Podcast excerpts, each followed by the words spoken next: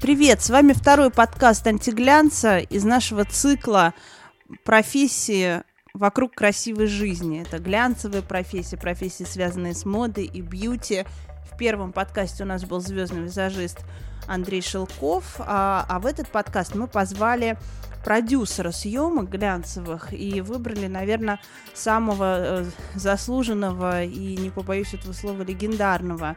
А, с нами сегодня Елена Серова, которая расскажет нам о, о том, как иногда плохо ведет себя Наоми Кэмпбелл, что могла позволить себе в жирные годы компания а, почему одни глянцевые журналы получают все, а другие ничего, и какие модельные агентства ненавидят Россию. Сейчас действующий продюсер Эль а, а до этого 10, 9 лет работала в Канденасте в журнале Vogue.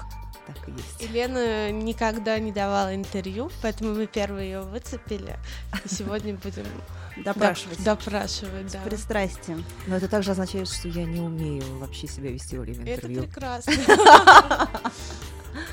А, Лен, расскажите, пожалуйста, нашим э, слушателям, которые не все работали э, в журналах, э, что вообще делает продюсер? Такой простой вопрос. Э, какие функции вы выполняете? Да даже если честно, вот извините, я работаю в глянце, но я долгое время не понимала, что делает продюсер. Ну вот честно, то есть э, я поняла только, когда у нас продюсер организовывал суперсложные съемки, где там надо было писать, договариваться с МЧС, Министерством обороны, тогда я поняла, что это человек, который может э, до всех достучаться и достать все что угодно. Иногда не все, но, конечно, продюсер должен все. И вот у меня сейчас, например, есть пример ассистент, который говорит, ну вот у меня что-то не получилось, вот такого в продакшене быть не должно. Если не получилось, значит, нужно порваться, чтобы э, либо это получилось, либо найти другие возможности, такой субститут, чтобы никто не сказал, что съемка провалилась. У меня нет ни одной проваленной или отмененной съемки по причине продакшена. И это не важно, какого размера съемка. Это может быть а, обложка с каким-то суперкрутым фотографом и привозом иностранной команды в Петербург, или это три картинки, которые нужно снять в студии. Это не имеет никакого значения, потому что ты должен сделать большой кастинг, ты должен выяснить, а, кто с кем работает, ты должен не то, что выяснить, но знать, кто с кем работает, какая команда может выполнить поставленную задачу. А, то есть иногда на съемку на маленькую можно связаться с там 15 визажистов, 20 парикмахеров, 4 агентства, всех поставить на опцию, потом не забыть отменить тех, потому что ты кого-то подтвердил, в последний момент ночью кто-то может заболеть. То есть, ну, это, это гигантский объем работы, и кажется, что ты ничего не делаешь. На самом деле ты все время работаешь с людьми 24 часа, и 24 часа ты должен э, следить за тем, чтобы съемка состоялась. Продюсер не работает на съемке, он работает до и после. И, конечно, есть понятие бюджета, это самая-самая такая сложная строчка, потому что договориться можно с любым, а, и очень а, несложно, на самом деле, договориться бесплатно, а вот договориться за те деньги, которые у тебя есть, это самая сложная часть продакшена. И не выйти за рамки бюджета. И если все это не состыковать, то просто съемка может не состояться. Вот что-то из этого пошло не так, и все, и съемка может сорваться.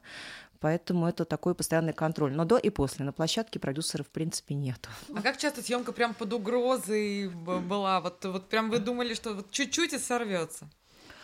Часто. А, вот Через... последнее, что за съемка была? Ну, расскажите. Которая, может, чуть-чуть и сорвется. А за сутки до съемки выяснилось, что ни одна локация нас не пускает. Нам нужен был дворец. Вот просто не пускает это никто и не сложное, пустит. как про дворцы. Вообще там... локация это самое сложное, договориться сложно. Это вот еще показала моя работа в Канденасте, что если за границей ты куда-то звонишь в музей и говоришь, это журнал Vogue, двери открываются. Угу. В этой стране двери не открываются ни Элю, ни Вогу, никому. И на самом деле народ мало знает эти журналы, мало понимает, кто мы такие, а, и не готов сотрудничать никак. А как вы вот объясняете, как бы, почему вас должны пустить? А раньше было просто. Раньше ты рассказывал, в каком красивом журнале ты работаешь, ты приносишь этот журнал, нужно приехать лично познакомиться, ты показываешь. э, С что- тортиком. С тортиком, да. Вот у меня была съемка на ипподроме, я лично приезжала, разговаривала с кавалеристами, чтобы меня пустили. Там тренировался Эстрожемский, нам сказали, что нужно остановить съемку, что в этот день, когда мы будем снимать, будет, э, значит, тренировка, мы должны будем остановиться, закрыться в конюшне, потому что там будет охрана. Вот это вс- стоили? а, да, так и было на самом деле. И это все благодаря тому, что я приехала лично, потому что пока я звонила в ипподром, нас никуда не пускали. Вот. Но со временем, вот сейчас это все по-другому. Со временем они уже стали понимать, кто есть кто, и сейчас там находятся люди, которые ты можешь ничего не рассказывать про журнал, они говорят, все на сайте, есть коммерческие цены, и в этом случае работают только связи. Это а, возможно. То есть стали за денежки прям... Все за деньги теперь. А, теперь все за Теперь все за деньги, да. Это все считается коммерческое. Ты можешь сколько угодно объяснять, что это красивый журнал, никому это не интересно. Вот в музее, в разные места, вот, которые открыты для сотрудничества, все за деньги. И вот Подожди, даже музей теперь за деньги? В музеях, даже если полистать сайты, есть э, где-нибудь внутри, где пресса, можно найти коммерческое основ... съемки или там интервью После или что-то. пандемии, я думаю, что Мне кажется, музеи более- всячески пытаются отработать. Приходится эти искать деньги. нестандартные, да, локации. Да. Ну и потом, мне кажется, что еще столько заезженных локаций, если честно, очень красивых, но очень заезженных. Вот там например, есть взять- Дом Захи Хадид, да, вот в Москве, который э, м, такой черно-белый, да, вот там что только не снимали, от рекламы цветного до съемки ВОК, и больше там, мне кажется, уже никто снимать не хочет, потому что это очень узнаваемая история. Или, например, э, вот оранжерея ботанического сада. Да. Если тропики, все там. Самое зима- заезженное это ДК железнодорожников. Да, Золотой дворец Там на было Басманной. все. И показы, и А мероприятия, и какой-то съемки. еще. Он, знаешь, такой деревянный, э, неоготика и немного золота. Да. Красивый, да, дворец, но действительно там все снимали. А что еще по части заезженных локаций? Ну, то же самое Царицыно, вот эти все наши парки. кажется, тоже. Да, да, парк культуры.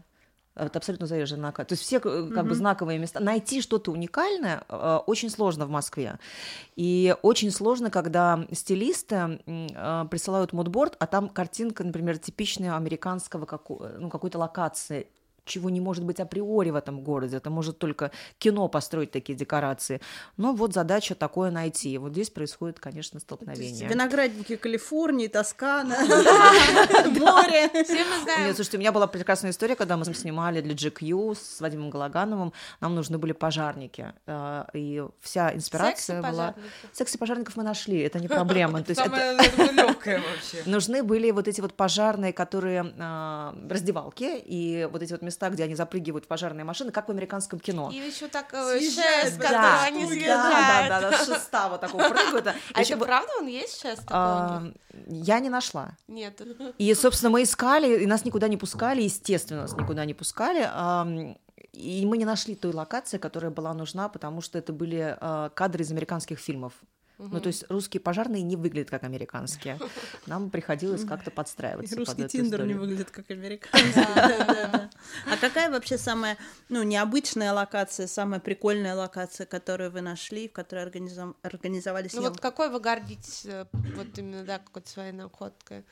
Ну, это было для журнала «Меркури», это была ГЭС, я не помню ее, честно говоря, название. А, Это закрытое, а, то есть туда никто не может вообще попасть, потому что это охраняемый объект. А, Я, к сожалению, не смогу рассказать, через сколько каналов. Была длинная цепочка каналов. Значит, первый человек, который мне подсказал, как идти дальше, был фотограф Дима Журавлев. Вот дальше уже настолько длинная э, цепочка, когда я вышла к нужным людям. а, Вот это, это была самая Вы сложная. как следователь, какой- Да, да, да. детектив, пытаетесь пробраться. И э, пока, пока ты не найдешь нужного человека, ты никуда не попадаешь. Вот когда ты нашел нужного человека, ты, конечно, уже тогда открываются двери. Вот работать на ГЭС, где ты смотришь, как сливаются тонны воды, которые идут куда-то, значит, обеспечивают электричество, там вращающаяся воронка, там, не дай бог, что-то, значит, кто-то нарушит меры безопасности. То есть- да, то есть там на самом деле очень страшно, там жуткий ветер, там, там все очень-очень сложно. Вот это самая крутая локация, на которой я работала из всех, которые были, правда. Но необычно, например, была локация, это Суздаль, я скажу честно, это моя самая любимая история с Катей Мухиной, мы снимали для ВОК, мы приехали, а, в Суздаль же город, где снимали много кино, и поэтому, в принципе, кажется, что народ знает, что это такое, и там есть центральная площадь небольшая, где очень много туристов, а, не туристов, а палаточек, и в основном все это для туристов сделано, потому что mm-hmm. это стоит сумасшедшие деньги, прям автобусы с иностранцами приезжают, и все покупают эти пуховые платки, матрешки, и очень колоритные бабушки это продают, то есть ну, у каждой палатки ты видишь, а, что за народный промысел. И Катя придумала сделать кадр, что, значит, топ-модель в окружении этих бабушек. Мне приходилось подходить к каждой, значит, сидящей бабушке и просить для журнала Vogue, а, пожалуйста, не могли бы вы отойти в стороночку, вот у нас, значит, иностранный фотограф, Мариан Виванка, вот мы снимаем историю, вот, вот на стульчике, пожалуйста. И разговоры были такие, Волк, журнал Волк про животноводство, наверное. И это просто, это было очень смешно, но все-таки для животноводства они пошли и сели, да, снялись. Мне тоже было смешно, я пыталась договориться с кем-то из музея архитектуры за комментарий. Э, и я объясняла, что такое журнал Татлер. Они говорят, Татлин, журналу Татлин мы все дадим. Ну, вообще, это, конечно, классика, да, когда это вот кадр, когда модели, рядом местные жители, там вот эти вот э, э от пожарников до старушек, да, аутентик. Аутентик.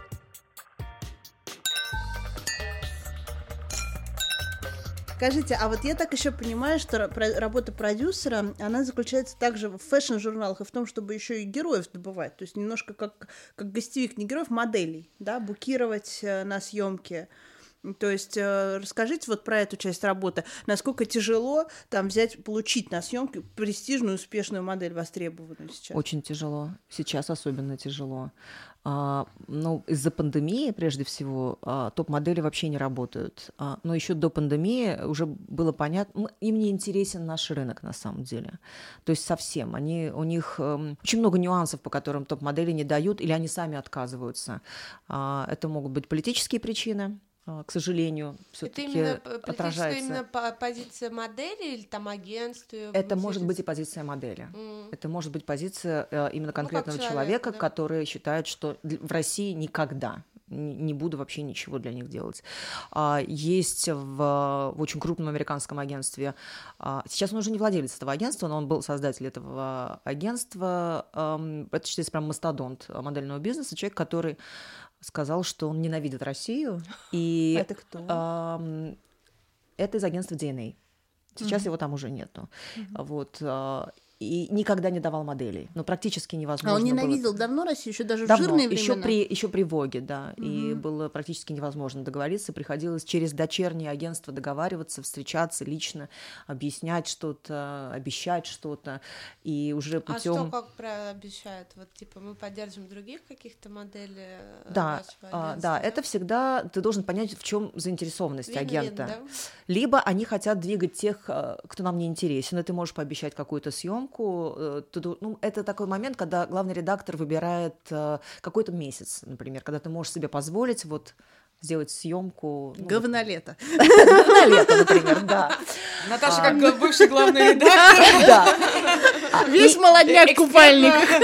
Или какой-то формат, который, в принципе, э, пройдет незамечен, но для них это будет важно. Какое-то интервью в начале журнала, две картинки, интервью ни о чем, но для них это важно. Это портфолио, модель появилась, как бы вот, вот такие какие-то вещи.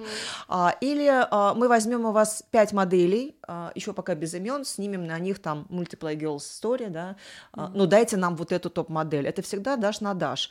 Очень сложно было договариваться о пакетах например, а, говорят, что мы хотим, чтобы только мы с вами работали. Это невозможно, потому что другие агентства обидятся. Ты, ну, это же не долгоиграющая история, это всегда короткие такие вот отношения. Ну, да, да, да. Поэтому ты должен взвесить, нужно тебе рисковать вот только с этим агентством или нужно. Все агенты просили, что мы хотим сделать номер с вами целиком ни разу... Ни а, вот, вот с Викторией Давыдовой, мы работали, она ни разу на это не соглашалась. Но, насколько я понимаю, все таки в случае русских агентств в какой-то момент Авант узурпировал, так сказать, ВОК. Монополистом был, Стал да? монополистом. Ну, понятно, что это как бы самое, наверное, успешное по количеству э, топ девочек, да, агентства в России, но в какой-то момент, кроме Аванта, насколько я знаю, в ВОГе никого не было.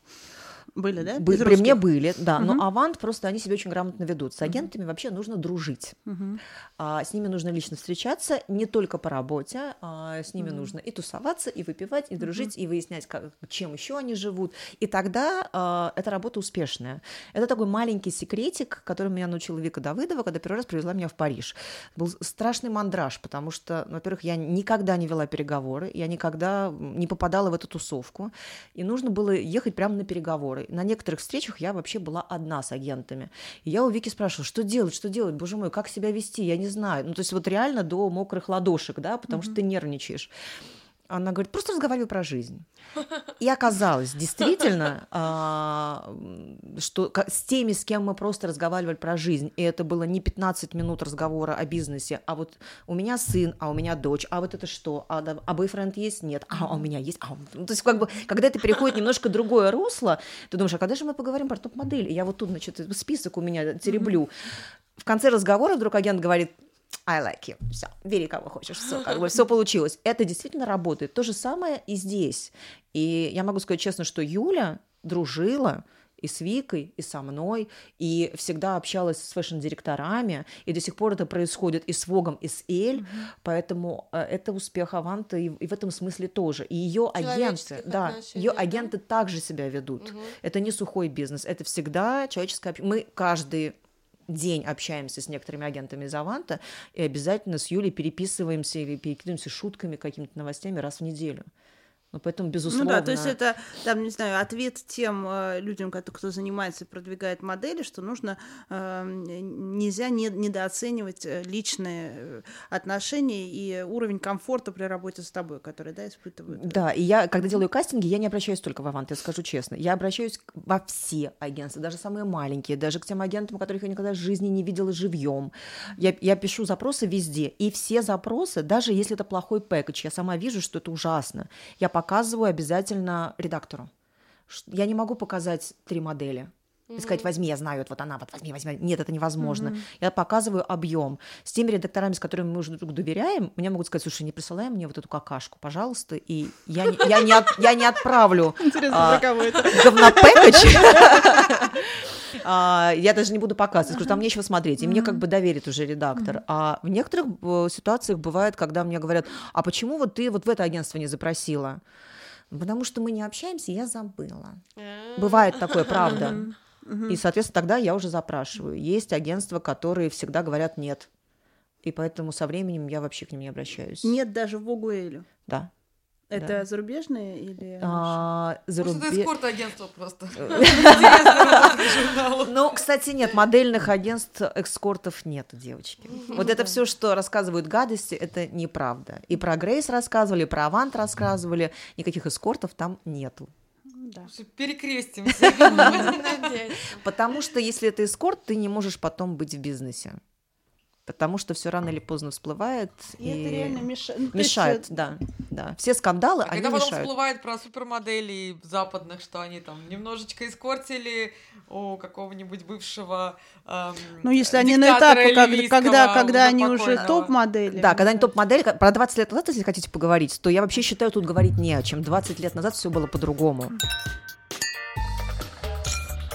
А я хочу все-таки вернуться. Вот вы сказали к ненависти России. Я понимаю, что сейчас санкции, там э, политическая ситуация, но были жирные времена, когда приезжали чуть ли не каждую неделю там ведущий западный дизайнер сюда, когда Россия была считалась огромным рынком, тратила огромные деньги. Почему все равно нас как-то вот не воспринимали? Ну, как бы.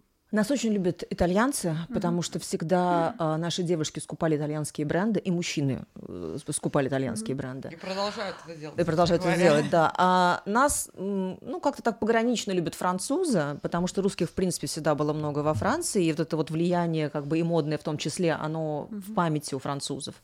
А, нас никогда не любили американцы, и не будут любить, и не надо даже на эту тему Почему? разговаривать. Почему? Это, Минутка это- политики. это правда, это все, это удивительная вещь, когда ты начинаешь говорить с ними, а, что это чисто бизнес, да, причем здесь политика, они предъявляют. Хорошо, я вам расскажу историю, а, которую на самом деле я не понимаю, можно ли рассказывать, вы сами потом решите. Давайте. У нас А, У нас все можно, давайте. а, Я ехала на показы в Париж, и значит, пришла домой, ночью у меня самолет. Я включаю радио, и очень так драматично, трагично звучит, что Владимир Владимирович обращается в Думу с э, вопросом о введении войск э, на Украину. То есть, а, он делает запрос, если будет ситуация, можно ли это, значит, э, совершить. И я тут же понимаю, что катастрофа. Вот я не знаю каким-то чутьем, я тут же понимаю, что катастрофа. Я пишу Вике, что у нас вот такая вот фигня происходит в стране, а Вика уже находится с Олей Дуниной там в, в Париже. И- и мы летим туда на переговоры с Джованни Тестино, а, чтобы пригласить Марио Тестино снять целиком номер а, русского Вога.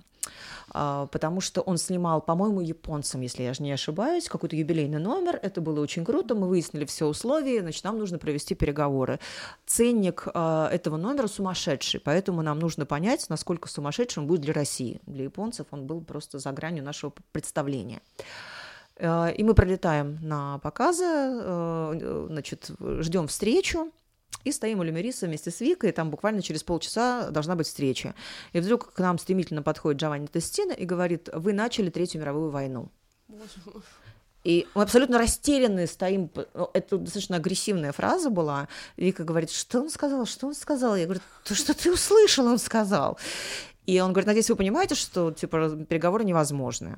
А, Мы все-таки поговорили, но это было очевидно. Даль- Дальше уже была дипломатия, что давайте мы подождем, сейчас не самое лучшее время. С этого момента на самом деле почти все агентства каким-то образом, вот пока я была три дня в Париже, на каждой встрече со мной вели разговоры об Украине, геях, Путине, э, войнах, э, демократии, и никто вообще не говорил о бизнесе. Ну и потом это, естественно, стало отражаться. Поэтому, к Конечно, сожалению... анекдотичная си- ситуация, что, что трем девушкам с, с модными сумками после показа Еще да, надо... при- приходят, да, и, и говорят нам про Третью мировую войну. Да, но я, слава богу, в этом подкована, поэтому я могу говорить про, про политику и про историю, да. Но это было очень печально и очень неприятно, когда действительно ты хочешь увести разговор в тему красоты, моды и, и что там было на показе Шанель и Диор, а тебе говорят, ну что, война? Да, что, что Украина? Ну, как бы... И, и ты тоже должен быть дипломатом, потому что ты не можешь эмоционально рассказывать про свое отношение к этому, а ты понимаешь, что это иностранцы. Ты все-таки представитель и журнала, и страны. То есть очень много ты чего-то можешь ляпнуть, что испортит отношения. Поэтому вот это была сложная история. Ну, тут, мне кажется, тоже нужно пояснить, что речь идет о, о э, глянцевых журналах с международным именем и международными рекламодателями. Чтобы нас уважали, нам нужно, чтобы снимал Марио Тестино, нам нужно, чтобы на обложке была там топ, абсолютно топ-топ-топ модель, а, а не кто-нибудь, да, из с рейтингов э, models.com, The Hot List, Trending, Icons, э, 30 э, лучших моделей. Ну Вот, понятно, что если этого не происходит, то, соответственно, у нас проблемы с рекламодателями, с престижем. Это, вот правда, и сейчас да, так. Да, да, и сейчас так, и сейчас. Но нам еще надо понимать, что на рынке работает определенный типаж. Нам всегда предъявляют, что у нас нет темнокожих моделей. Все агентства. То есть у меня иногда идут разговоры, когда делаю запросы, и я объясняю, мне нужна рыжая девочка, например, я пишу.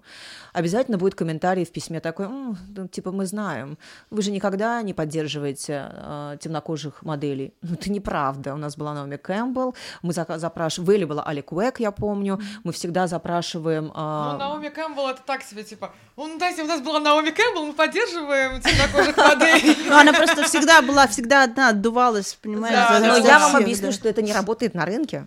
Да. Это удивительно. Э- э, Темнокожие модели не работают на рынке. Они не увеличивают продажи журнала. Да. И этому есть что, объяснение. Давайте сейчас, я понимаю, что это сейчас не очень, наверное, будет корректно звучать, а, и уже Маша Федорова ушла из Вога, но, как мы помним, а, Ирина Шейк а, на обложке журнала Вог появлялась примерно каждые три месяца. Ирина Хорошо Шейк была продавала. отдельная история. Ирина Шейк не было очень долго ни на обложке, ни внутри журнала Vogue. И мы с ее агентом Али, у которого находится очень много русских моделей, он просто обожает Россию обожает русских моделей, а, мы вели с ним переговоры, как сделать так, чтобы Ирина появилась в русском Воге, потому что Ира хотела быть именно в русском Воге. То есть понятно, что любой Вог это прекрасно, вот как бы хотела. И был момент, когда ее как бы везде были фотографии вот бельевые, да, и это был переломный момент, чтобы она стала сери- ну, я не могу сказать серьезно, как бы вышла в другой, на другой уровень. Селебрити-модель она Чтобы она больше. вышла на, друг, на серьезно, как бы, чтобы это стало фэшн. На фэшн, На да. фэшн, Ну да, да. не бельевая, а фэшн. Э, И, собственно, никак не получалось э, организовать личную встречу. Это была такая хитрость иногда у агентов есть, что сделай что-нибудь, чтобы главный редактор познакомился. Кстати, очень часто, например, главный редактор видел девочку на показе, а потом на вечеринке, или, или фэшн-директор, вот она должна быть, потому что она шла как богиня, потому что она клевая, потому что она интересная, или там еще что очень много потому что, и вдруг это оказывается cover girl. А, и, собственно, мы с Али разыгрывали историю, чтобы а, Ира познакомилась с Викой. И Али мне говорил, что тот человек, который знакомится с Ириной, он влюбляется в нее моментально. И так и случилось. Как бы сказал, боже мой, какая вообще она прекрасная, а вот эти вот, значит, были фотографии в белье, все, мы будем работать с Ирой. И когда Ира приехала сюда на Fashion Night Out, я ее впервые увидела, и я вам реально говорю, у нее, вот ты с ней общаешься, такая, да? у нее такая харизма, что ты просто через пять минут ты влюблен, она кажется просто какой-то божественной. Хорошо, зачем ее снимать так часто?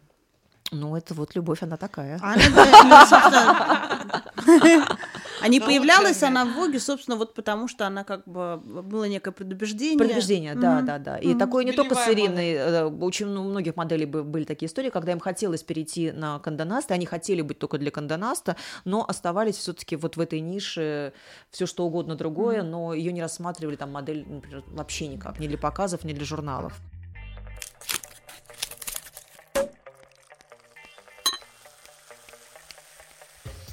Слушай, ну такой тоже, возвращаясь к вопросу об э, э, темнокожих моделей, э, моделей, да, diversity, у которых разное происхождение. А, понятно абсолютно, что даже вот на Wonderzine еще, мне кажется, лет 7 назад, вообще, если не 5, 5 лет где-то, а, выходил материал, а, где все э, редакторы говорили, очень классно, все хотят, не продается. Ну, как бы, потому что вот такое это Да, там олдскульная, установка. Да, да, де- э, девушки азиатской внешности. Блондинки с голубыми глазами Ну да. продаются лучше всего. Как Исключение- До сих пор, да? Да, до сих пор. глазами. Исключение составляют типаж Моники Белучи. Это когда вот такая Классическая, секси, секси-вумен такая, да, вот, э, вот Знойная женщина. знойная То женщина. есть, когда да. мы говорим, что это не заходит, мы имеем в виду все-таки тираж, да? э, и Абсолютно. про- продажу номера. Абсолютно, да. То есть люди просто не покупают, не комментируют, соответственно, но это всегда отражается. А вот бодипозитив Эшли у вас была на обложке. Э, Больше не могу Мир спрашивать. раскололся на, Да. на две части от восторженных просто, причем разновозрастные. Это я не могу сказать, что вот типа молодежь говорила да, а там старперы говорили нет. Это абсолютно раз- такое смешанное, да. Кто-то был в восторге, я из тех, кто был в восторге, скажу честно. Кто-то был э, в страшном негативе, что это омерзительно, отвратительно, и прям вот диаметрально противоположные э, эмоции были. Мне кажется, что вообще сейчас на рынке глянца есть какие-то два таких диаметрально противоположных подхода. Одни находятся во власти отдела дистрибьюции, которые говорят, нет, пусть у нас будет Вера Брежнева, и пусть она нам продаст этот тираж. Лобода. Да? А другие, типа, вот Всем со стороны, лобода. там, не знаю, украинского Вога или каких-то других, Вог Чехословакии, да, Вог э, Португалия, Португалия, которые Какие против- наоборот против- делают более артхаусные и против нестандартные, правил идут против делать. правил, делают на это ставку, хотя совершенно очевидно, что и тем и другим нужно продать номер, совершенно очевидно, что у тех и у других тираж завышен, там очевидно, что это не самое, ну это не главный источник дохода, потому что главный источник дохода это реклама. Вот как вам кажется, нужно э, находить эту меру или все-таки нужно быть смелым и нарушать законы? Фух, ну ВОК вообще отдельная история. У них другие рычаги давления. Здесь, на, то есть мне сложно сказать, что на ВОК прям давит рекламодатель. Понятно, что сейчас на всех давит рекламодатель, и он управляет этим бизнесом и этим рынком. И ты вынужден, э, то есть с ним даже диалог вести невозможно, ты вынужден подстраиваться под рекламодателя. Мне кажется, что у ВОГа совсем все по-другому. Они ведут диалог. Поэтому они могут себе позволить какие-то необычные штуки. Но и раньше, между прочим, они же отличались от э, журналов. Ну, согласитесь, э, французский ВОК всегда был провокационно-сексуальным. Там итальянский ВОК, а, он всегда... Он тоже был Ну, провокационным, как но... более всегда, художественным, До, да. до ухода, собственно, Карин Ройтфельд, да, после ухода уже нет. Поменьше. Но все равно французский французский. Он- он- у нас он- у него почерк остался.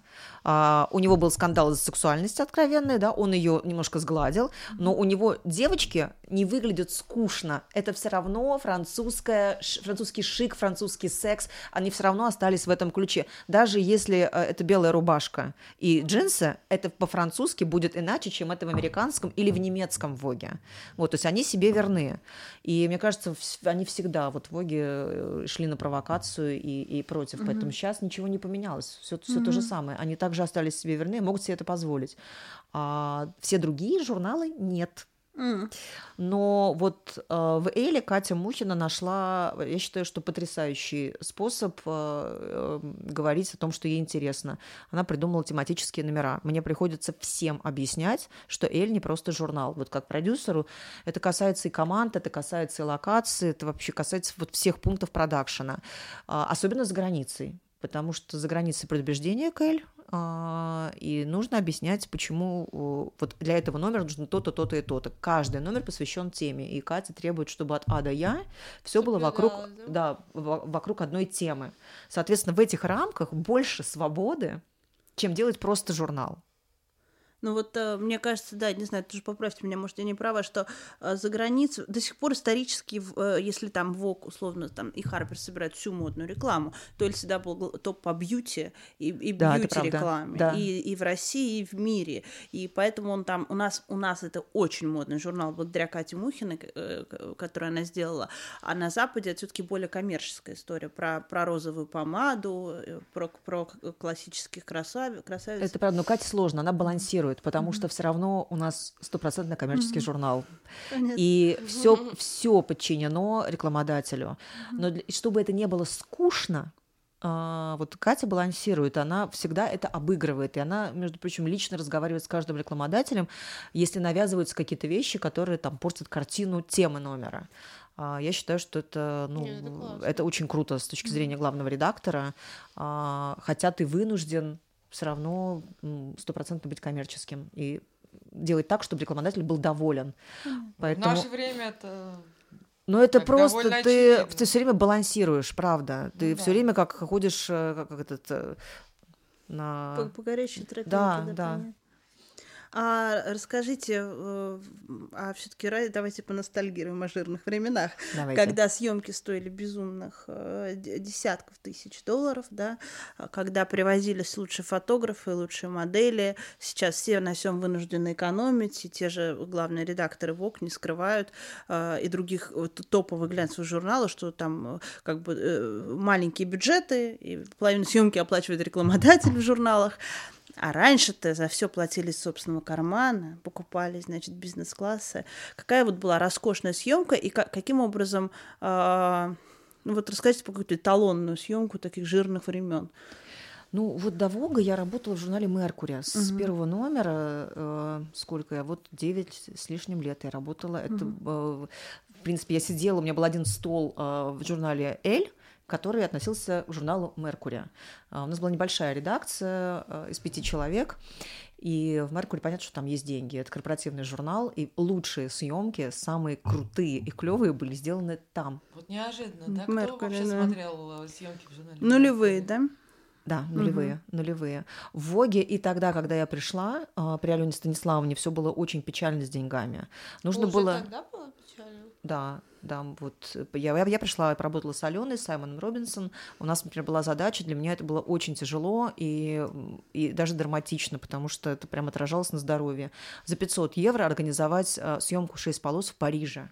500 евро. Ты Ой. должен, да ладно, ты такие должен даже в СНС не умолять. э, В СНС просто не платили никакие деньги, давай. Ты должен давай умолять, честно. а я не люблю умолять. Для меня это унизительно. Мне приходилось унизительно умолять и валяться в ногах у фотографа, ассистента. Был фотограф Бенни Хорн, который бесконечно звонил и говорил, да, да, я хочу, но ты понимаешь, значит, я вкладываю свои 3000 долларов. Ну, то есть, как бы, ты говоришь, а я не могу, у меня всего 100 евро.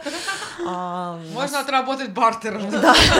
Там были недовольны, же французы, были недовольны визажисты-парикмахер, которые э, хотели кофе, а им никто не дал. Ну, то есть это, это прям ужасные были истории. А, то есть на А из фэшн своих денег что-то платили? Вы вообще, у вас... я вы принципиально не плачу из своих денег. Свои- Ой, это у вас Это хорошо. Да, да. Были истории, когда я платила из своих денег. И а, никто не возвращал. Нет, я все свои всегда возвращаю. Чужого не беру и свое не отдаю. Вот, а, но когда ты ждешь там типа 6 месяцев, что тебе вернут твои деньги, мне это вообще не интересно. Мне не интересно спонсировать э, коммерческие Чужой организации, бизнес, да. правда, чужой, Чужой бизнес. бизнес, Я не понимаю, почему я должна это делать. У меня сейчас ассистенты вкладывают свои и говорят, а я заплатила свои. Я не понимаю, почему они должны это делать, правда. Ну, то есть это какая-то какая-то несправедливая глупость. И... Хотя хочу сказать, что вот за границей, когда ты отдаешь э, небольшой бюджет на фэшн-съемку, э, фотографы готовы оплатить продакшн, ты даже не просишь их об этом, потому что для них это важно, это их портфолио.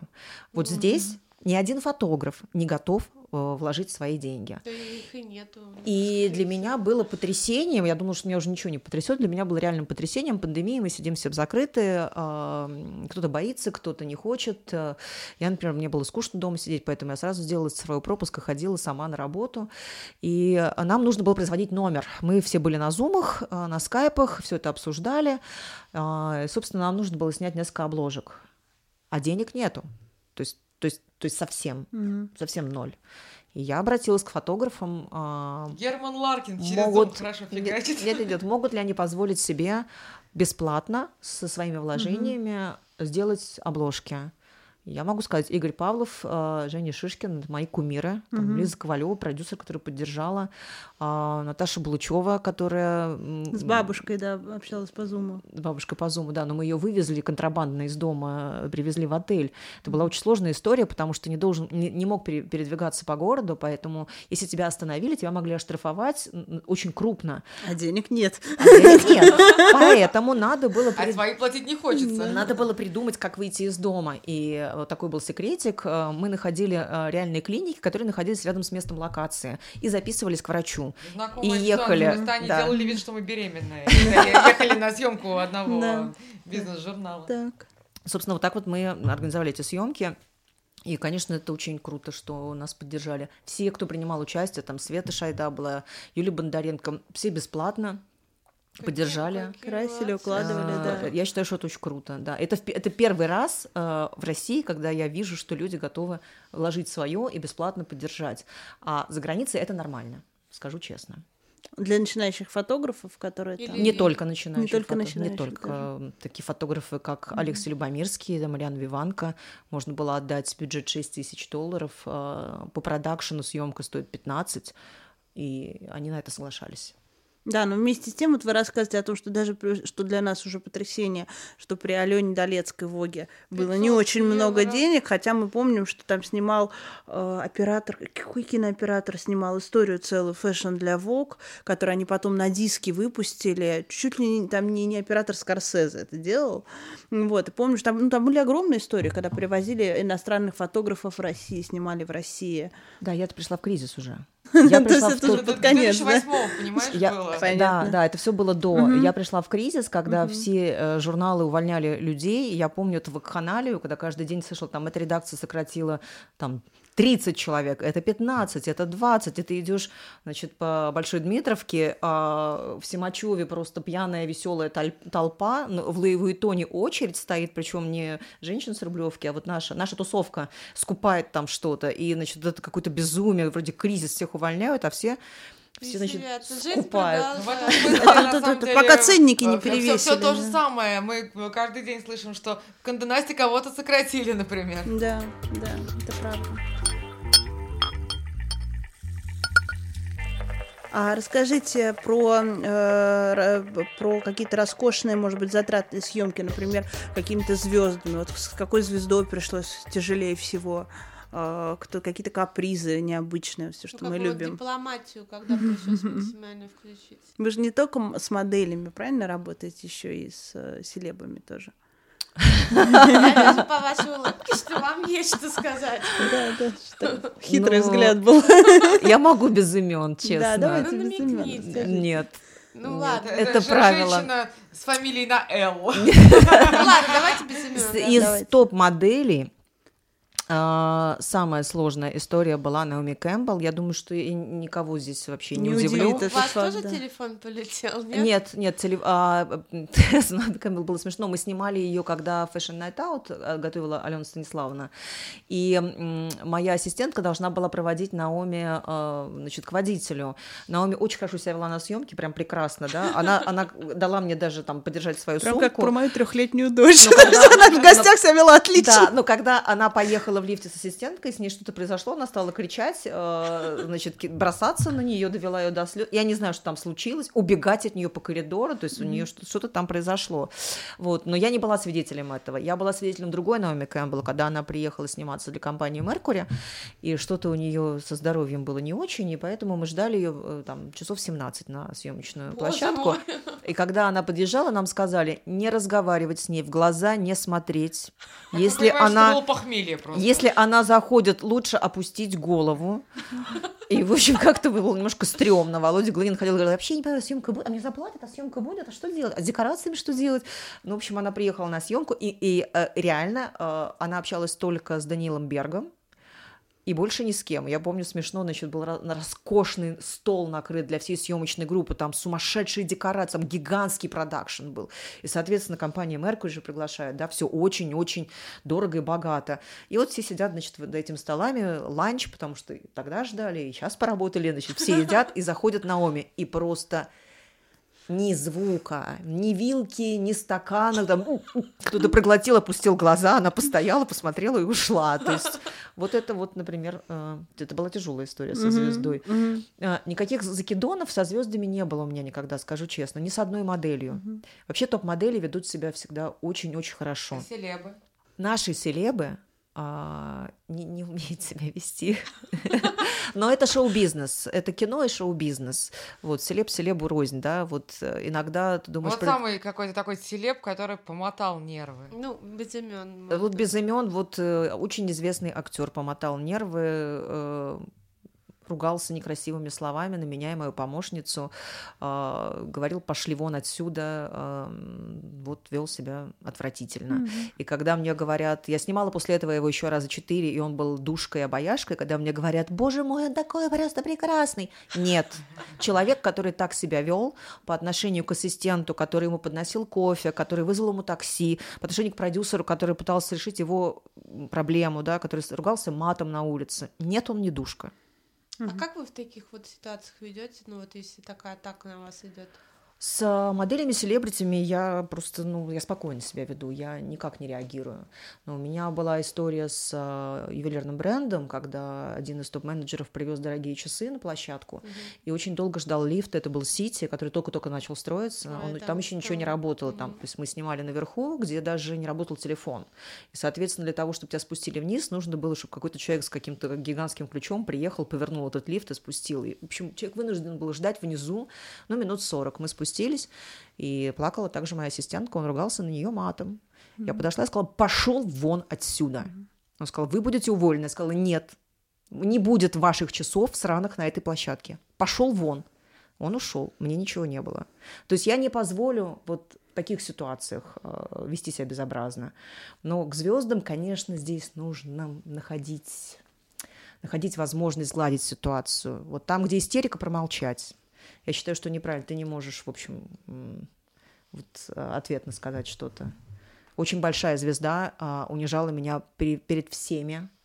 А, да, и тоже разговаривала матом. А, Это известная скандальная звезда, журналистка. Ну, а в принципе, все русские люди говорят. Да, и мне потом, и мне потом сказал главный редактор, что надо было сказать всего вам доброго и остановить съемку. Но я понимаю, что я не могу это сделать. Много ювелирщиков, много народа, люди ночью не спали. Колл-тайм был в 6 утра. Ну, поорала дура. Ну, бог с ней, бог ей судья, ничего страшного. Интересно. Ну, давайте последний вопрос, тоже такой практичный для наших читателей. мы что делать тем, кто спрашиваем. хочет э, быть на вашем месте, кто хочет работать продюсером, где учиться и чё, какие действия предпринимать? Э, Я скажем честно, что научиться этому невозможно. Это только практика. Школа А, жизни. Школа жизни, да. Нужно очень-очень любить этот бизнес, вот серьезно, хотеть в нем быть и понимать, что а, это каждый день а, чудовищный стресс. Без любви тут находиться нельзя. А, если, ты, если тебе все нравится, тебе нравится результат, я себя ощущаю иногда мамой с детьми, скажу честно. То есть, когда я вижу, как радуется съемочная группа результату, который у них получился, и я понимаю, что я их собрала все вместе, или как-то помогла им оказаться вместе в одном Ну, то есть у меня чувство такое материнское, мне очень приятно. Но если ты это не любишь, то я думаю, что ты долго не задержишься в, про- в продакшене. И никаких... Знаете, как журнал... Я считаю, что журналисты... э, я училась на журфаке, нельзя научить быть журналистом. Это невозможно. Или поэтом, например. Вот, вот в продакшене тоже ну, нету какой-то формулы, чтобы стать успешным продюсером. А вот вам не обидно, что вот когда говорят, ой, какая классная съемка, то в первую очередь хвалит как бы фотограф или стилиста, а вот как бы никто не думает, кто это собрал. Ну, то есть вот я имею в виду, ну, как бы мы, кто работает в этом, понимает, да? А люди со стороны, просто читатели, они не думают, Мало что кто в это Инстаграме продюсер. отмечает продюсера. Давайте просто... Нет, я Обозначим. привыкла быть в тени, мне нравится в тени. Нет, не обидно. Но есть такой момент, что ни одного подарка в Новый год в продакшн-департамент не присылают. Но для этого существует раздача. И вот этот момент мне обидно. Давайте обозначим. Дорогие слушающие нас Будьте Рекламодатели, щедрее с продюсерами, департаменты. Пожалуйста, возьмите это на заметку. Нет, это шутка еще с Vogue а, на самом деле. э, Это шутка не шутка, мы понимаем. Это шутка не шутка, да. Это шутка с Vogue а, когда приносили большие пакеты, э, в жирные года, кстати, приносили большие пакеты в фэшн-департамент, отдел культуры, вставал и говорил, и ни одного пакета в отдел культуры. Потом я перехватила эту инициативу и кричала, и в продакшн-департамент. Да, это правда.